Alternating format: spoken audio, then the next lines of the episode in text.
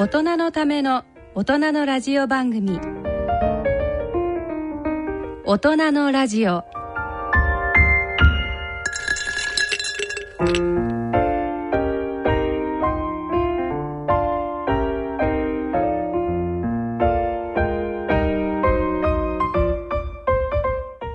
ご機嫌いかがですか？坪田和夫です。こんにちは。西澤邦弘ですこんにちは久保田恵里です。この時間はご機嫌をテーマにお送りしています。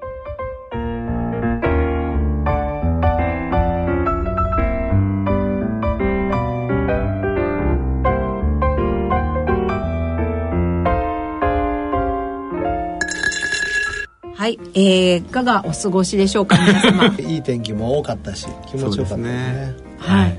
抗加齢学会のはい。総会も終わ,、大阪でね。終わりましたけど大阪でありましたねで坪田先生があの、えーと抗加齢学会では、はい。あのハーバードからやってきた、デイビッド・シンクレア先生。長寿遺伝子を刺激するうん。食物因子の,、あのレスベラトロールを発見した先生、はいで今回は ICE mouse って言って、エピジェネティクスが、えー、とエイジングを決めるという発表で、面白いんですよね、だから、遺伝子じゃなくて、うん。エピジェネティクスエピジェネティクスということは運動とまあか、いろんなもので変わるものがうんエイジングを決める、なるほど。そっちの因子の方が大きいっていう。そうそうそうそう。そっちの方がまあありがたいですよね、そう。そうですねん。まあもちろんあの BRC1 みたいなねその非常にこう例えばある病気が出る乳がんだったらねその出るようなあの遺伝子もあるありますけどもそう遺伝子だと僕たち変えられないじゃないですか、ええ。ところがエピジェネティックだとうん。変えられるし、それからリバーシブルにできる可能性がある。あだから年を負けるかもしれあないので、はいはいはい、まあ、そのあたりの面白い話をこの間聞けたということで、ね。そうですね、はい。また詳しくそう話しましょうですね。はい。はい。あと今あの先月ですか。はい。あの西城秀樹さんがねねごまだあの逝去されて、ねえ、ご迷惑お祈りしますけど、あのアンチエイジング的に言うと残念ですね、ん。そうですね。なんか坪田先生は同じ年。そうなんですよ、ね63歳ってテレビで言ってて、ええ驚いた。うん。なんか。先生はあの西条さんが YMCA と、うん。あれはでもなんかあの、なんですかあの、はい。あれで最高のあの得票の曲だったそうですね。だけど YMCA やってた時に僕ヨット乗ってて、はいはい。青春を謳歌してた。やっぱこう浜に上がると YMCA をこう踊ったりはさそうそう宴会全部それだったね うん、ほとんど裸でそれを踊るっていうのがもう毎日のお仕事、そう。そう。すごい YMCA ですね、うん。一年生二年生ぐらい。そうそう、うん。うちのヨット部弱かったんで、うん。とにかく宴会から強くなろうっていうようななんかプロジェクト全部 YMCA やってた。いや先生あのまあちょっとある意味ねあのショックなことではありますけれども、こう先生があの同世代に対して、うん。あのちょっとこうこういう生活習慣にそろそろ気をつけようねみたいな、うんうん。あのメッセージってあります？まああのー西条さんの場合はね、今から15年ぐらい前に脳梗塞されたでしょ、あれが残念ですよね,、はいね。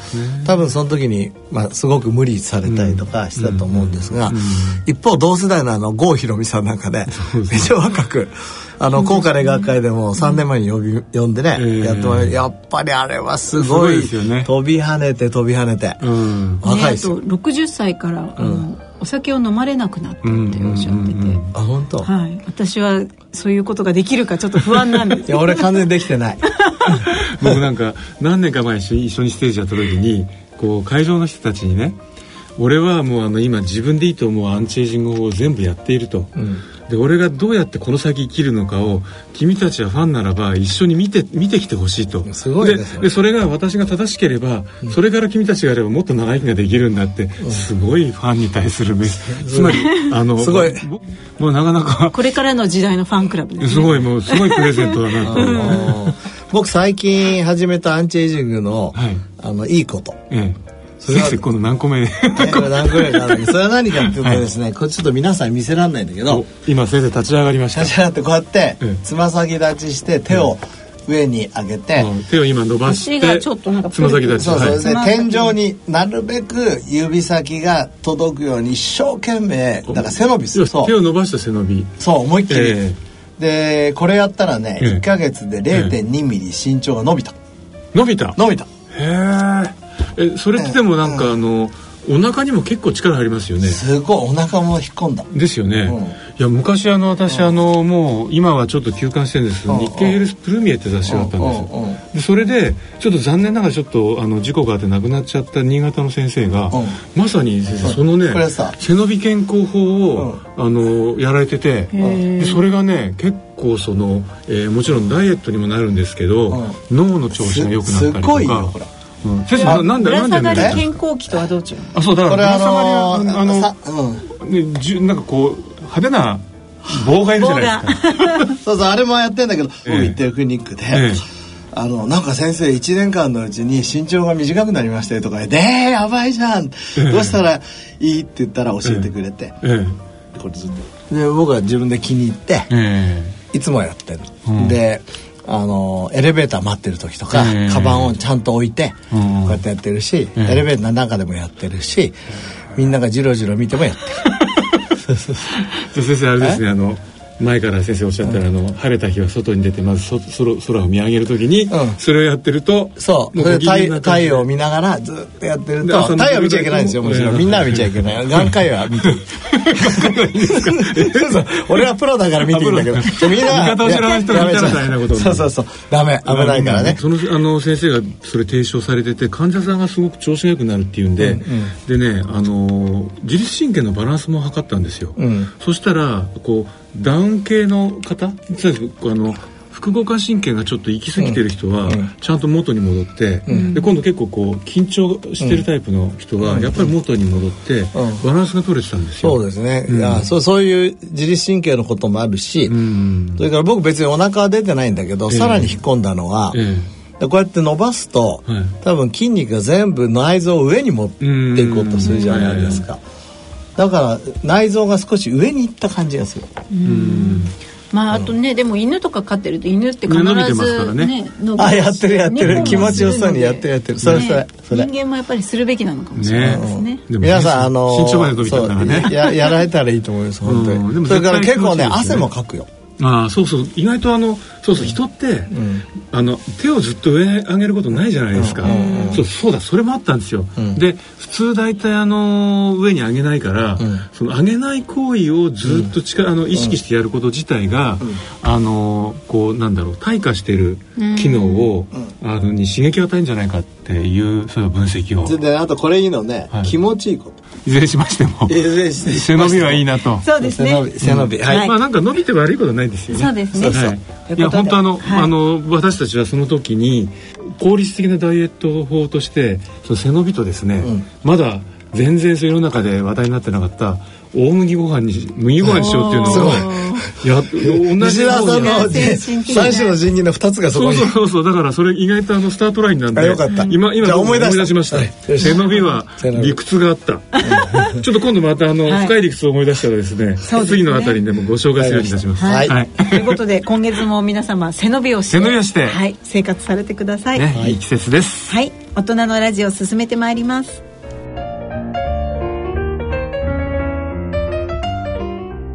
大人のための大人のラジオこの番組は野村証券ほか各社の提供でお送りします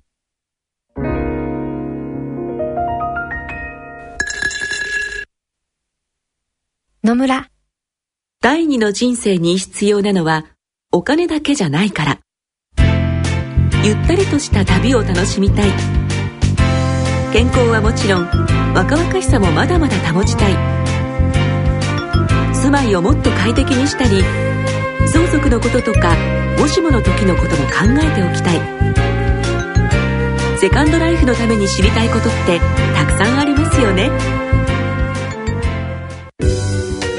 あなたのハッピーなセカンドライフのために野村証券の本支店ではさまざまなスペシャリストを講師にお招きして野村のハッピーライフセミナーを開催しています。詳細はウェブで「野村のハッピーライフ」と検索してください。なお当セミナーではセミナーでご紹介する商品などの勧誘を行う場合があります。それの村に来てみよう。大人のための大人のラジオはい、えーこのコーナーではユニークな医学論文や学会発表で話題になっていることなど健康医学に関する話題をお送りします、えーさて今月はどんなものが目に留まりましたでしょうか？えーとですね、これ一つはハーバードのグあのグループが出してこれ「Cell」っていう雑誌。一番、まああのね科学雑誌の中ではいい雑誌ですが Non-invasive deep brain stimulation。これ non-invasive だから無侵襲の、 deep brain 脳の奥底の、ね。はい、そう。刺激。 Via temporally interfering electric field、うん、つまり、うん、電子的に、うん、えー、脳に刺激を与えることで、うん、さて何が起こるでしょうかと。そうそうそうそうそうそうそう、はい。えっ、とね、この人はね、ハーバー、あの、MIT のメディアラボったんね。ああ、メディアラボ。うん、有名ですよね。はい。それからね。伊藤浄一さんがあのそうそうそうそうそう。そうそうそうそうそう、あそこ、はい。あそこだからすごいよねこうやって。このエドワード・ボイデンさん、えそれからマサチューセッツ・ジェネラル・ホスピタルも一緒に噛んでて、まあだからハーバードグループですよね。えはい。でこれどうやってるかっていうとね奥奥底をやるにはさ、えっ、と外側からやってもまず外側が刺激されちゃうじゃないですか、でところがね例えば例えば脳の中に脳脳波を作りたいわけよ、うんでこれこないこの間ちょっと、はい先月波の話がね波の話ありましたよね、はいはい。あの目からええ。入れてあげると、ええ。その例えば、えっとガンマ波入れてあげると、脳にもガンマ波が出るっていうのをドクター・ツァイたちがええ。やったって、ええこれはまた別でですね、はい。脳の、えっとある例えば右側から3000ヘルツを入れます、それどうやって入れるんですかね？えこれこここのとこにねあのあ電電極をつけるわ電極をつける電極つけて入そう。それで左側から例えば3020を入れる、違うやつを入れる。そう。そうするとそそことそこが重なったところでええ干渉が来て20だけ残ると、なるほすごいど面白いでしょ。すごいなんかあの物理の基礎みたいなそう感じですよね。そうそうそうそうだからドップラー効果があれですよ。あのお音ノイズキャンセリンはいはいはい今ねこうあのヘッドホンができてますよね。ホンとかあるじゃない。あはいはいはい。のそれに対抗すると消えちゃうと、ええええだから3000は3000で消すんだけど、20だけわざわざと残しとくと、ええ。その自分の好きな奥底のところにえ 20Hz のええ。波波長波を作れますねっていうおーやつで。えそれはそのだからつまり、えー何かを期待するそのそれに応じてその波長を変えるってことですよねそうそう。れで。そうそう。でこれはそれだからといって健康にどうなるっていうのはこうまだやってないんだけどうん。そういう技術ができてうんでもこれ技術すごくてですねん脳波っていうのがすごい健康と関係してると。はいはい。脳波って何かっていうと脳のまあ何十万個何百万個っていう細胞が同期することなんですね。でその同期することが例えばアルファ波だと、あのリラックスしてるとかガンマ波だとすごいコンセントレー集中してるとか、それをだから自由に起こせることができたらですよさまざまな例えばアルツハイマーになりにくいとか、うつになりにくいっていうことができるかもしれない、これから探していけるってことですそうこういうことでということは先生今あの完全にキャンセルしちゃうあのヘッドホンも、うん。そのじゃあその音楽聴いてるうちにずーっと30残すようなこうキャンセリングしていけばできるってことですよね。できる。そしたら、えっとオーディトリーだから、ええ。えっと脳の中の、ええ。えっと聴覚野を中心に、うんうんそういうものができるかもしれない、うん。でもその聴覚野からさ、ええ。前頭葉とか後頭葉にどこまでいくかとかそういうのはまだこれからやんなきゃいけないけど、これはさ自由に取れるんだもんだって、ん。素晴らしいよね。なんででもこの方々はそういうようなそのあえてこう両方から入れてキャンセル状態をいやこの間いろんなことやってんの。ああ。のーなんていうの？えー、と音とかそれから皮膚刺激とか、いろんなことでやっぱり脳にそういうものを作らせようとしてあつまり外的な刺激で何が体に起きるかってことを広くやられてるってことですね。脳波っていうのはもともと何をしているというか、もうその起きていることはあるとして。そうあの、脳波っていうのはもう百何十年前に見つかったんですけど、脳がどうもシンクロしてると。うん。うんでそれって大きな発見なんですよ、ん。一緒にこう動いてると。だからつながって手つないで一緒に働いてるってことを見つけて、うん。その時脳の中の細胞が。脳の脳。細胞が。うん。うんでそれがある波動のもとに動いててその波動によってさまざまな脳の活動は、えーまあ、コントロールされてるかもしれないし結果かもしれないんだけどね、よくそのアルファ波が出るとこうなんかこうリラックスとか先生さっきおっしゃったあれっていうのは全部出てるけどアルファ波が強くなるっていう意味なんですか？いやいやアルファ波がドミナントになる。になる、でそう。それがある状況集中するととかなんかこうす。ごい集中するととガンマ波が出るとか、かっていうふうにドミナントがどんどん変わっていく。そう変わっていく変わっていく、そうそうそう。それで例えば、えー、とそれがアルツハイマーになったりとか、うつ病になったりすると普通の人が出す脳波が出なくなるとか、そういうことですよね。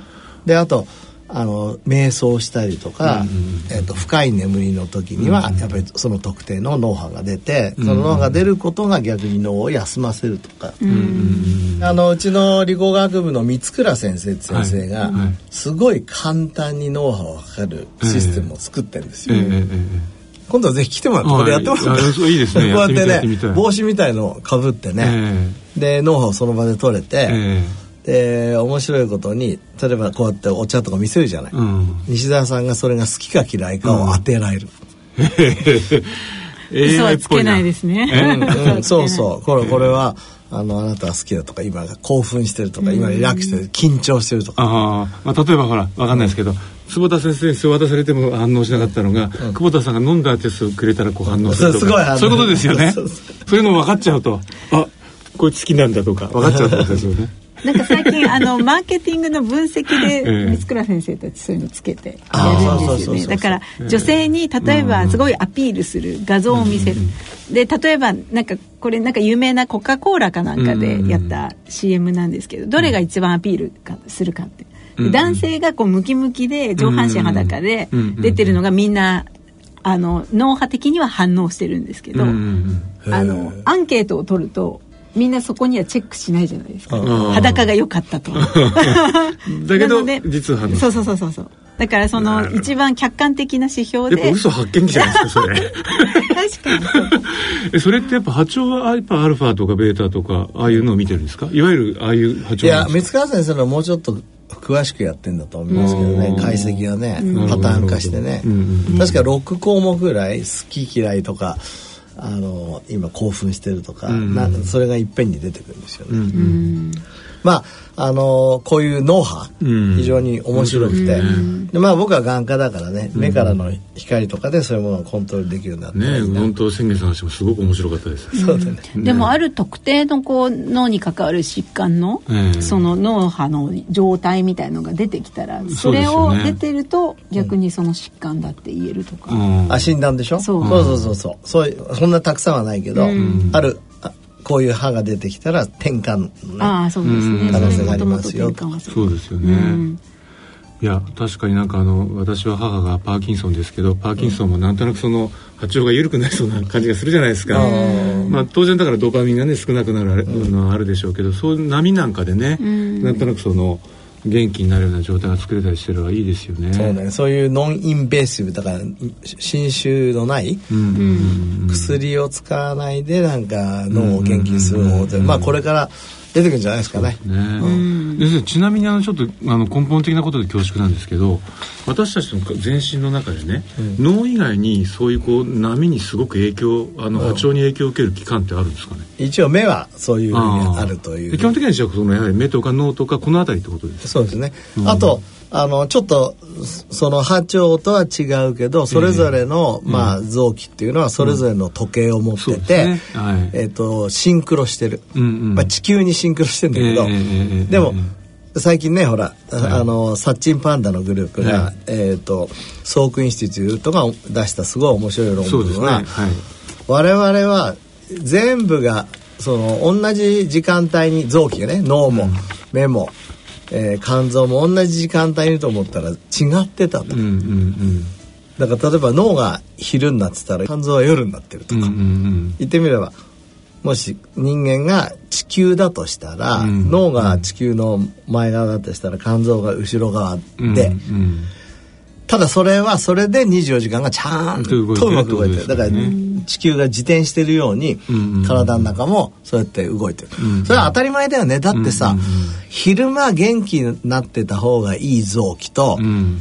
そそれから夜ね、うん。えっと頑張ってこう修復したりとかした方がいい臓器とか、いろいろあるはずじゃないそうですか。ですよねそこはね夜行性な臓器がいる。そうそうそうそうそうそう。でだからきっと本当に完全な人も夜行性になっていくとそのしゅあのこう、変わっていくんでしょうね。その昼と夜の関係がね、そうですね。うん。それが良くない。だからずれちゃうというずれちゃうというか、ただなんかあれですよね。例えばあのー確かたけしさんなんかもそうだと思いますけど夜一食だけうん。食べてる、でもそのあれ定期的に毎日毎日夜一緒だ一食だけだったりすると、だんだんだんだんこうあの波が安定してきて、あのいこう危ない崩れがなくなってくるっていうのがそうです視点ねがありますまあ夜より本当は昼とか朝の方がいいけど、でも、夜って決めちゃうとそれに対応してって、うん。あのいろいろずらじらしちゃうよりはいいって言われてますよね、うんうんうん。だからタイムシフトワーカーも一定のタイムシフトワーカーの人の方が健康、うん。そうするとだんだんあの夜行性のネズミみたいになっていくってことですよね、ご飯。ネズミ男と呼ばれた男とかなんかその話がちょっと違う方に行きますけど。そう先生あとね、えっ西澤さんが見つけた面白い。あのね、そういや波の話でね波の話。やっぱこの辺り面白いんだなと思ったんですけど、あのちょうどこの間あのヨーロッパでやってたあの内分泌学会で、ええ。っとね深部系統外し系統外磁気刺激ええ。DTMS っていうらしいんですけど、え。これでかなりあのあの過食の人のええ。食欲コントロールがこれを当てることで、ええ。ーかなり正確にできるっていうのがありました。これあの TMS って言って、えっ、と今うつ病でずっと使われてるんですよ、あなんかこのリボン型みたいな、はい。俺も一回やってきたの、あの新宿にそういうセンターがあってーこう脳みたいなこうかぶって、うん。ガンガンガンガンと音がして、ああそう。MRI を脳いに当ててやいやいや MRI の。ノーバーみたいなので、ええこう磁気でこう刺激するわけ、ええそうするとある一定のところを、まあ、抑えることができて、えで過去過保興奮を取ると。えーそれで今言われ強さ弱さがあるんですけど。あのそれはプログラムがあってえで大体30分ぐらいを、まあ、20回ぐらいあるのかなうつ病の場合には。うん。で結構アメリカでは結構ちゃんと認可されて NHK は特集しましたよね。ね、で日本でもどこかの大学でやるとか。やるいや慶応大学もやってますよ三村先生とか。研究をね。それから痛みにもだんだんいいってことがってきてその僕もあの食べ過ぎは知らなかったけど西田さんが読んだのも多分そうやって脳に影響を与えてっていう。それもだからは波長とは違うけど、ノンインベーシブに脳を、ん。まあ、薬以外でコントロールしようっていう流れの一つだね。でもやっぱり脳って不思議ですね。やっぱあのろくでもないこと考えちゃうじゃないですか、あとあのまあ、白昼夢は最近私も見なくなりましたけどなんかあのねゆあの空想したり夢を見たり、やっぱそういう期間ってその独特の飛び道具で飛び道具。影響を受けるんだなっていう。そう。でも私なんか TMS の論文で一回読んだことがあるのがうん。あの道徳心というかはい。が分からなくなるっていう、うん当てると、えそうなの？なんかその何でしたっけ？えっ、とおん、えー被験者はあるストーリーを聞かされて、うんでなんかこう、えー瓶にドクロマークが書いてあって白い粉が入っている、ええそれをお友達のなんかコーヒーに入れましたみたいなことが書いてあるわけで,、はい。で普通の人はドクロマーク書いてあって白い粉だったら、うん。それ危ないんじゃないのって思うんだけれども、うんうん TMS をやるとそれが分からなくなる私はだからどういう作用があったとは書いてないんですけど、うん善悪の悲願が分からなくなるっちゃうとか。か怖いものとそう。危ないですね、うん、だからまだちょっと なんか効果もあるけどなんかそういうところまでまだ深くは検証されてないかあらー。なんかいろいろあるだろうなと思ってそうですね、まあ、テクノロジーはやっぱりプラスとマイナスあるから、そうですね。やっぱり十分評価してうん。やらないとね、ね性能美は大丈夫だと思うけどね。性能美テクノロロジーローテク。ねあ今せっかくそういう話が出たので、ちょっとあのこれスポーツのコーナーに侵侵入してっても大丈夫ですかね、はい。あのちょっとこれどうしようかなと思ったんですけどやっぱ例のあのアメフトの問題あつまりスポーツマンシップそのうん。あのうん。やっていいこと悪いことその、えー潔い負け方とか、まあやっぱりスポーツならではの規則ってあるじゃないですか、それをこう破ってもって、ああいう立派なチームでも思い始めるこうまあ行動って言いますかね、まあそれはもしかしたらまあねやっぱ監督さんなのかもしれないですけど。あれさでも僕もテレビで何回か見たけどさ、あれアタックした方ね、うんうん。あれ勇気いると思いません？いや。だってさ、ただ単にうん。立ってるやつによ、うん。思いっきりぶつかんだよ。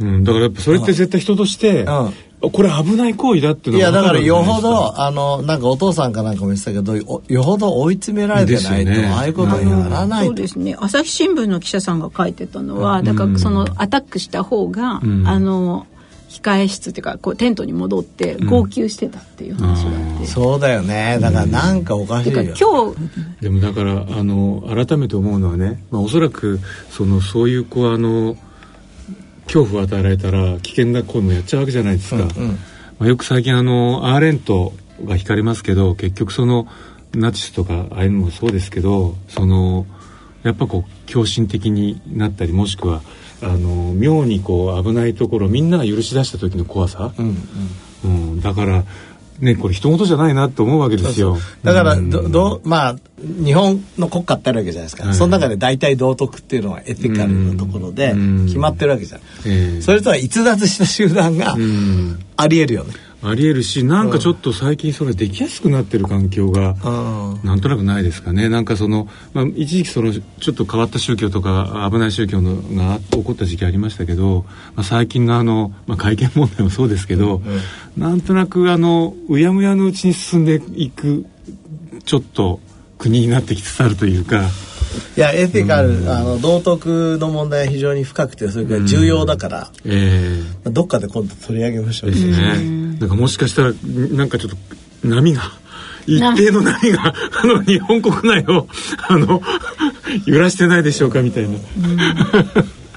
やっぱり僕たちって道徳のある一定の道徳心で結びついた種族だからね。うん、まあでも本当にリヴァイアさんじゃないですけどその契約があって初めてな成り立ってる社会なわけじゃないですか、そうそう、ん。まあだからけ書いてないけどうん。大体、こういうことはいいこういうことは悪いっていうことに価値を共有してるからこうやって安心してうんそういうこと住んでられるわけでしょ、そういうことですよね。そこに今とんでもないスポーツメーカー出てきちゃってさ、ねえ。だからみんな社会怒ってるわけだけどそうですねね。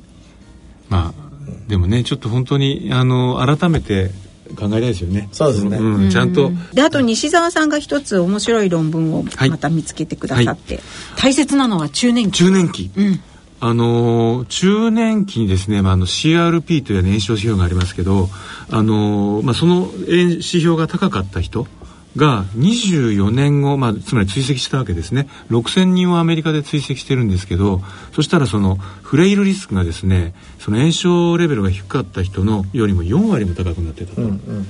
いうあのことなんですけどもこれでちょっと思い出したのがですねあの何年か前にえあのハーバードの先生たちのあのフィジシャンズ・スタディという、あれでずっとやはりこう、えー追っかけていたら中年期に、えー高タンパク食をしてる人たちで、えー結構こうがんのリスクが高くなったりとか死亡リスクが高くなっててでもこれも65歳を過ぎて高タンパク食べてても何のリスクもななくなってますねって話だったんですけどなんだかちょっと近いというか実は中年期って非常に重要な時期で、この時期こそなんとなくまだ大丈夫だと思ってるけどいろんな指標をちゃんとチェックしておくことでそれがこうあの30年後40年後のね健康寿命に結構つながるとしたらなんかこう考えていかなきゃいけないことあるんじゃないかと思って、そこのあの、はい。メカニズムが、はい。えっ、と今非常に注目されてるエピジェネティックあのこのでさっき冒頭でね、はい。話したデビッド・シンクレア彼が作ったアイスマークスっていうのは、はい。今西澤さんの言った、ま、あのことに近くてですね、えっ、と生まれてからある週間から2週間だけえその遺伝子に傷をつけるんですよ。だから炎症を起こすようなもんだの、え生まれてから2週間ね。ええーと生まれてからね2週間目から2週間かな、うんうんそその時だけしかつけないの、ええ。それからあとは全然平気なんだよ、うんうんうん。ところがその2週間、えー遺伝子に傷をつけたことが、うんうん。レイトステージのライフでうんうん白髪になったりとか、あ白内障になったりとかしていくわけ、だからその時に炎症が今 CRP が上がったって炎症が起きた時に、ええ多分それに対抗する遺伝子変異が起きて遺伝子の発現が、だからエピジェネが起きてて、ええ。そそれが後で影響を与えると、で中年期だけじゃなくてねあの、一番有名なのはあの、えー、すごくですね、えー、とインフルエンザがすごいお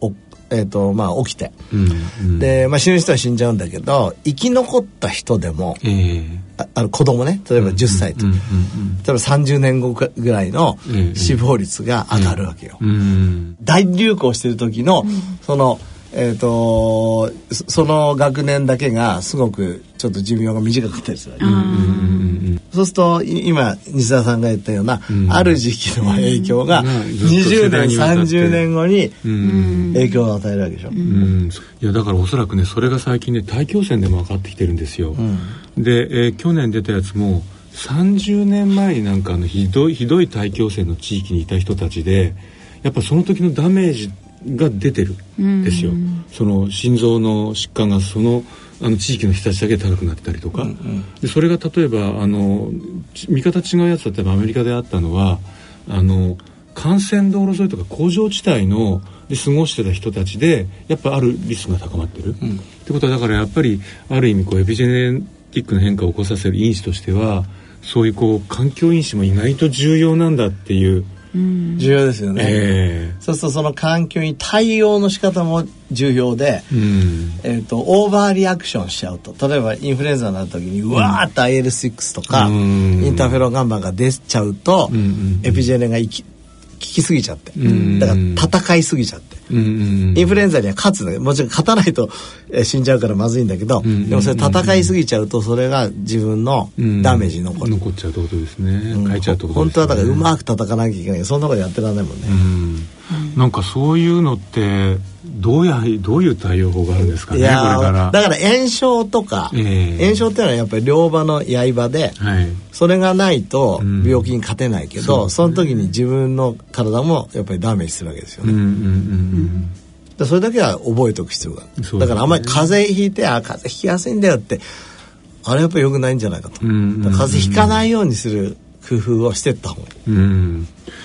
その話を考えてると例えばあの腸内細菌がね、うん多様性が豊かの方が結局そのなんかよく悪玉善玉言うけれども時と場合によってそのいあ悪いって言われてるやつが出すものがある外敵に対して抑制作用が働いたりする、だから種族が多い方がいろいろなあのストレスに対して対応する力があるから、腸内細菌は多様性が豊かの方がいいって。言いますね。ええ。だからもしかしたらやっぱこれがね例えばあのこれも数年前に出ましたけれどアフリカでまだいまだにある程度こう原始的に近い生活している人たちこれなんかね農耕系の人でもあの狩猟系の人でも多様性の豊かさ同じぐらいにあったんですよ。でところがアメリカの白人はこの人たちよりも3分の1ぐらいしかね種類がいない、だからやはりそのそのぐらいこういろんなこうあの環境とこうインタラクションしてるから、それだけのこう多様性がね肉食とか、えー農農産物を食べるにかかわらず多様性があるっていうか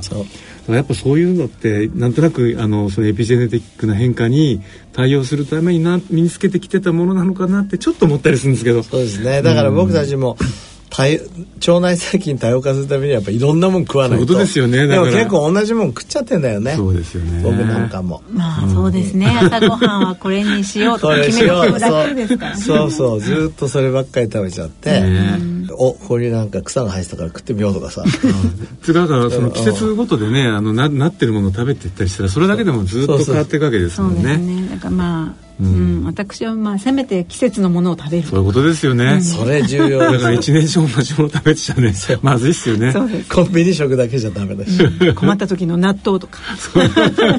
納豆もいろんな納豆食べないといけない本ですよね。当ですね。そうだ。これこれが好きとかやっちゃいけないんだ、あそれいいね。うん。いろんなものがありますね。でやっぱりあの強くするためには少しでも多様性を持った生活を そうですね。そうですよね、送ろうとはい。し新しいこともやりましょう。背はい。伸びとか、そうですね。背伸び絶対あれはいいですよ。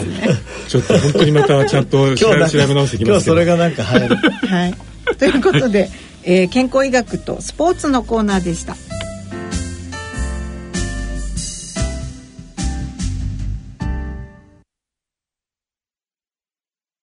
さてここで音楽をお聴きいただきましょう。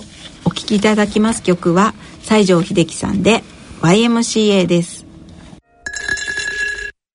いややっぱあの最初に坪田先生から背伸びのお話を聞いて今 YMCA で手を上に伸ばして揺らして踊ったら、やっぱご機嫌ですねこれ。そうですね。やっぱりあの曲は正しい曲だったってことですよね。体をご機嫌な体うん勢にすることで、そうそうそう。ね心もご機嫌に心もご機嫌。やっぱりいいですよね。いいです。本当に。だって、えっと1か月で僕2ミリ伸びたんだよで1年で22.4センチ伸びたなんてポジティブな考え方。そうそう俺そんな伸びちゃったらなんかすごいな人生変わるなと思ってさ。125歳まで生きたらあと60年あるから。すごいあのー化け物みたいな。2メートル。2メートルの巨人になっちゃう。いやー僕もちょっと頑張ってあのテニステニスでちゃんとあの90センチぐらい190の人と戦えるようなぐらいまで伸ばしています、これまたあの来月ご報告したいと思いはい。ます、あそうそう。今あの YMC 駅って思い出したんですけどこれを紹介したあの私が当時やってた雑誌がですねあの更年期を迎えた女性向けの雑誌だったんです、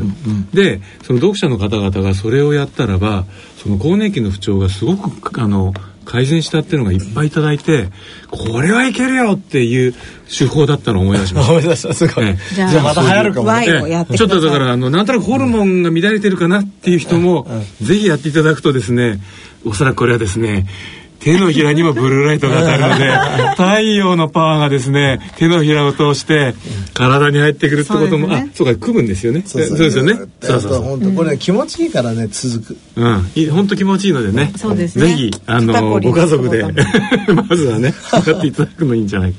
ずっとみんなやってますけど。はい。野村。ちょっと気になるお金の話。今回は低金利です。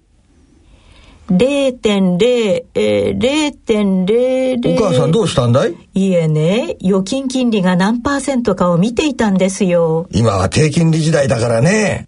昔は金利が高い時代もあったんですよね。そうだね。確か年利7%で複利運用すると元本が10年で2倍近くになったと思うよ。いい時代でしたね。じゃあ、年利0.025%で元本が倍になるには何年かかると思います？100年ぐらいかな。いいえ、2773年かかるらしいですよ。2773年。お金の誕生はいつだったかな？お金に関するご相談は、お近くの野村証券へどうぞ。それの村に来て大人のための大人のラジオ。はい、えー今日の大人のラジオはいかがでしたでしょうか、えー番組では疑問質問ご意見ご感想をお待ちしております。